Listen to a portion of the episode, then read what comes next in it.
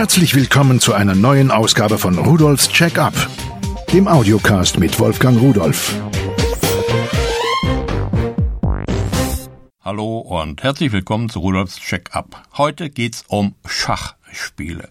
Ich bin kein guter Schachspieler. Ich habe früher mal ein bisschen mehr gespielt, aber dann fehlte mir die Zeit und der Partner und ja, ich habe auch viel Interesse an Computerschachspielen gehabt und habe ich schon die allerersten Computerschachspiele selbst benutzt. Ich kann mich erinnern, auf dem Apple II hatte ich Sargon. Das war ein Schachspiel sogar mit Grafik. Es war damals eine Sensation, aber 20, 25 Jahre ist das mittlerweile her.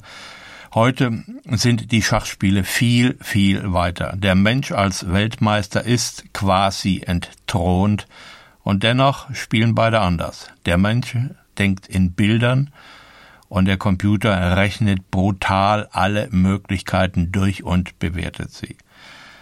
Dieses Schachspiel. Nun, wo kommt es eigentlich her? Ursprünglich hieß es mal Chaturanga. Es soll wohl im vierten Jahrhundert nach Christi in Indien entwickelt worden sein von Sisa ibn Dahir oder auch Sessa genannt. Der hat das äh, entwickelt für seinen Herrscher, damit er da sein Volk zufriedenstellen kann. Und auf den geht auch die Geschichte zurück mit den Weizenkörnern. Kennen Sie die? Sein Herrscher hat gefragt, hör mal, also das Schachspiel, das gefällt mir ganz gut und das würde ich ganz gern nehmen und du darfst dir etwas wünschen dafür als Belohnung. Und hat er gesagt, hm, ganz einfach.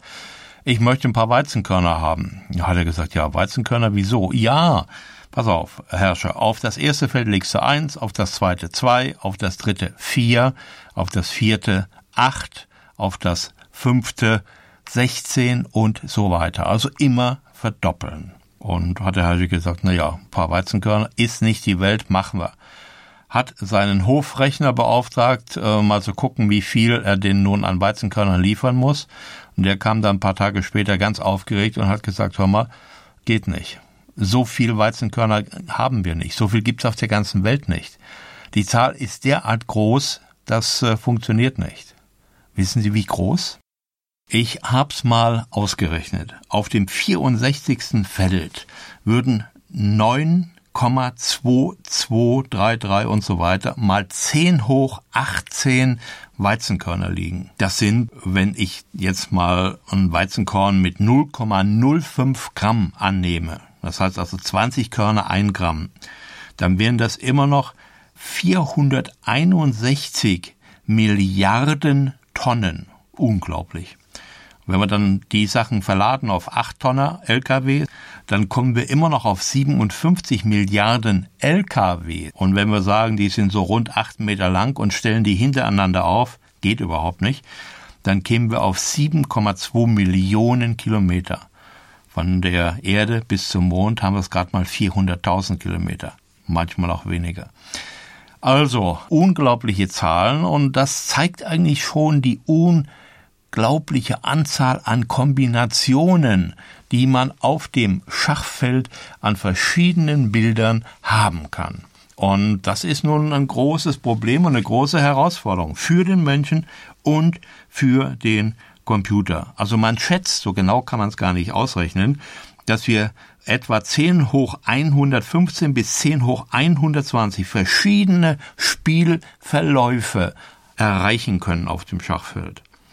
Die Anzahl der Atome im Universum wird heute von den Wissenschaftlern auf gerade mal 10 hoch 78 bis 10 hoch 80 geschätzt. Also unglaublich viel mehr Züge gibt es beim Schach. Gut, das nur mal so am Rande. Vielleicht ist ja mal ganz nett, sowas zu wissen. Jetzt möchte ich aber mal anfangen mit Schachspielen und dann fangen wir ganz einfach an.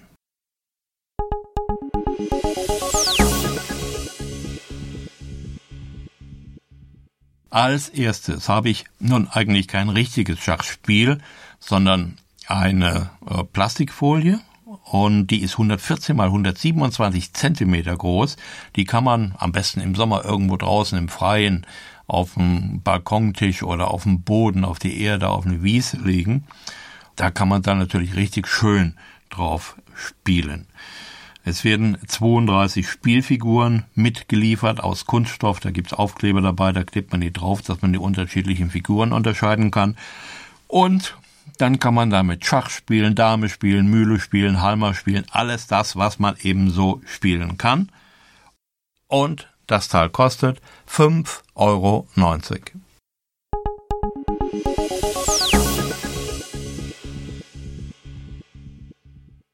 Das nächste Spiel, das ist eigentlich dann schon eher für den Innenraum gedacht. Okay, man kann auch auf dem Balkon spielen, aber auf der Wiese vielleicht nicht mehr so sehr. Und zwar ist es ein Star Wars animiertes Schachset mit Lentikulareffekten. Ich habe mir das mal angesehen, das sind also Schachfiguren aus äh, Plexiglas und die sind unterschiedlich geformt, aber haben innen drin auch noch Bilder. Sie kennen das vielleicht so Wackelbilder oder äh, 3D-Bilder. Hier ist es so, dass da ein Bild drin ist. Wenn man die Figur bewegt, verändert sich auch das Bild mit unterschiedlichen Szenen. Sicherlich etwas für die Star Wars Freaks und mit 19,90 Euro ein interessantes Sammelobjekt.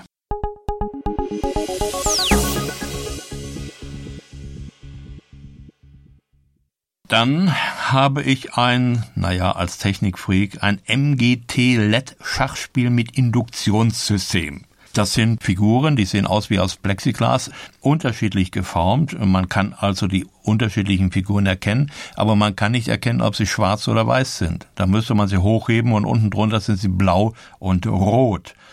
Ist natürlich nicht so besonders berühmt, wenn man sich das merken muss. Deswegen wenn man die auf das Spielfeld stellt und das Spielfeld angeschlossen hat an Strom und einschaltet, dann leuchten sie plötzlich ganz von allein. Wenn man sie anhebt, wird das Leuchten dunkler, bis es ganz verlicht und wenn man sie wieder aufs Spielfeld setzt, leuchten sie wieder. Und zwar ist im Spielfeld eine Spule drin und in jeder Figur ist eine kleine Spule drin und da wird dann induktiv die Energie übertragen, die notwendig ist, um die rote oder blaue Leuchtdiode zum Leuchten zu bringen.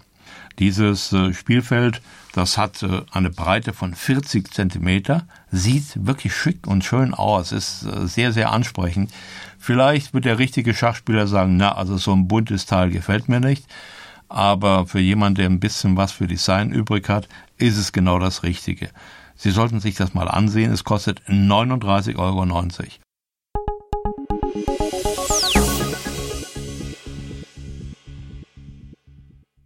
Dann kommen wir zu den Teilen, die mich ganz besonders interessieren. Und zwar Computer. Ich habe es ja schon angesprochen am Anfang. Mittlerweile ist die Softwareentwicklung wirklich so weit fortgeschritten, dass man ein Schachspiel durch einen Computer, einen Prozessor erledigen lassen kann, weil die so schnell geworden sind, dass sie auf ihre dumme Art, muss man schon sagen, einfach die Züge durchprobieren und sie haben ein Bewertungssystem und können dann sagen, wenn ich diesen Zug mache, kann der andere den und den und den und den machen.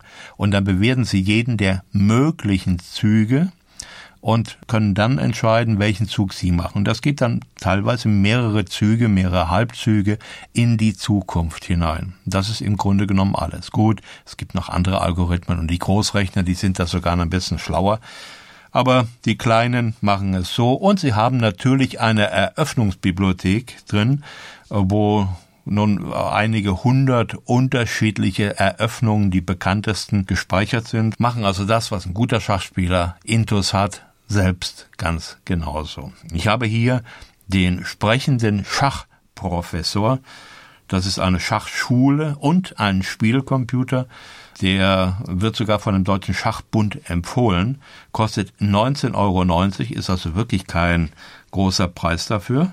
Und dann kommen wir mal zu den Daten. Er hat über 100 programmierte und auch in einem mitgelieferten Buch beschriebene Übungsaufgaben.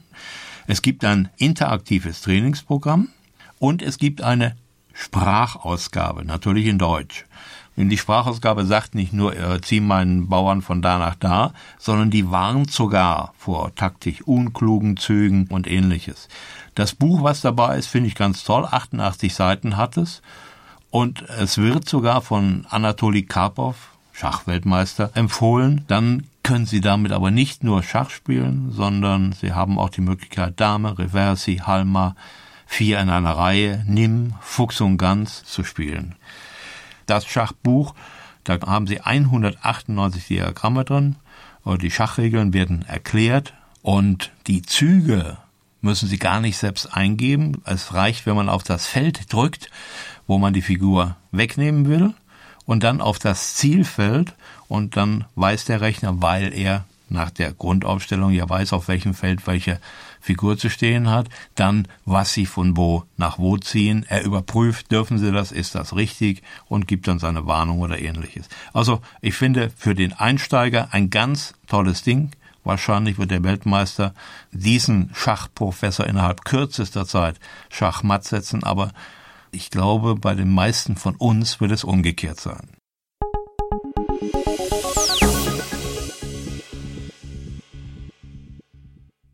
So, und das nächste Gerät ist auch ein Schachcomputer, nennt sich MGT Professioneller 8 in 1 Schachcomputer. Ebenfalls mit Sprachausgabe, ebenfalls mit Touchfeld. Ich glaube, bei dem sollten wir einfach mal zuhören, was er mir erzählt, wenn ich mit ihm spiele. Als erstes schalte ich ihn ein. So, nun meldet er sich und ich kann jetzt auswählen. Ich wähle natürlich Schach aus. Normalspiel, ich kann verschiedene Spielstärken auswählen und bekomme jetzt in einem LC-Display genau das gleiche wie auch bei dem Gerät vorher, das Spiel angezeigt in der Grundstellung. Und wenn ich jetzt meine Figuren aufgebaut habe, das kann ich mir sogar ansehen, wenn ich nicht weiß, wo die Dame und der König hinkommt, als Anfänger passiert sowas schon mal, dann geht's eigentlich los. Und ich beginne jetzt einfach mal von D2, dem Bauern, auf D4 er piept, das heißt für mich, der Zug ist gültig und er antwortet jetzt mit seinem Springer von G4 und wenn ich den jetzt hochnehme und dann zeigt er mir, dass er den auf F6 setzen will und jetzt setze ich ihn da ab, drücke ein bisschen aufs Feld. So, das war's. Jetzt bin ich wieder dran und jetzt mache ich mal einen Zug, der vielleicht ein bisschen albern ist.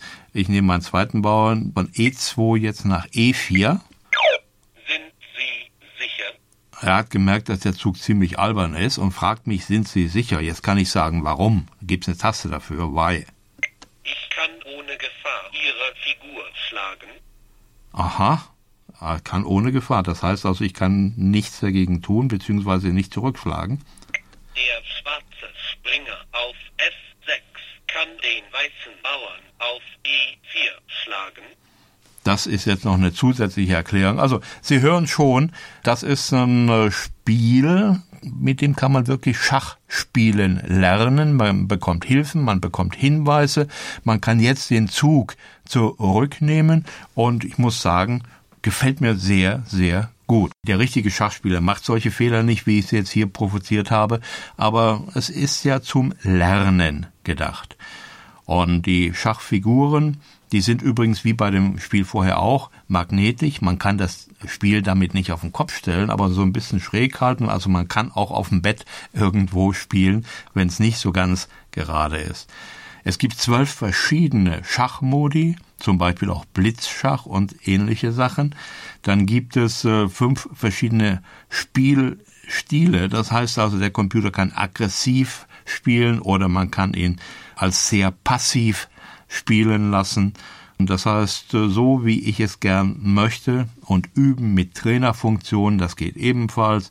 Und natürlich kann ich auch hier sieben weitere Spiele, wie eben schon aufgezählt, in unterschiedlichen Schwierigkeitsstufen einstellen. Also, dieses Spiel kostet jetzt 10 Euro mehr, wie das vorher vorgestellte. Es kostet 29,90 Euro.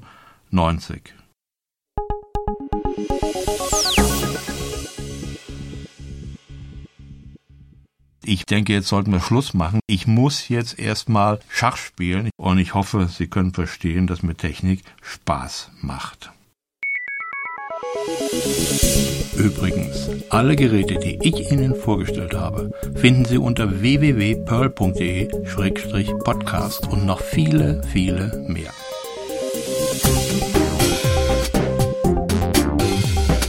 Das war Rudolfs Check-up der Audiocast mit Wolfgang Rudolf,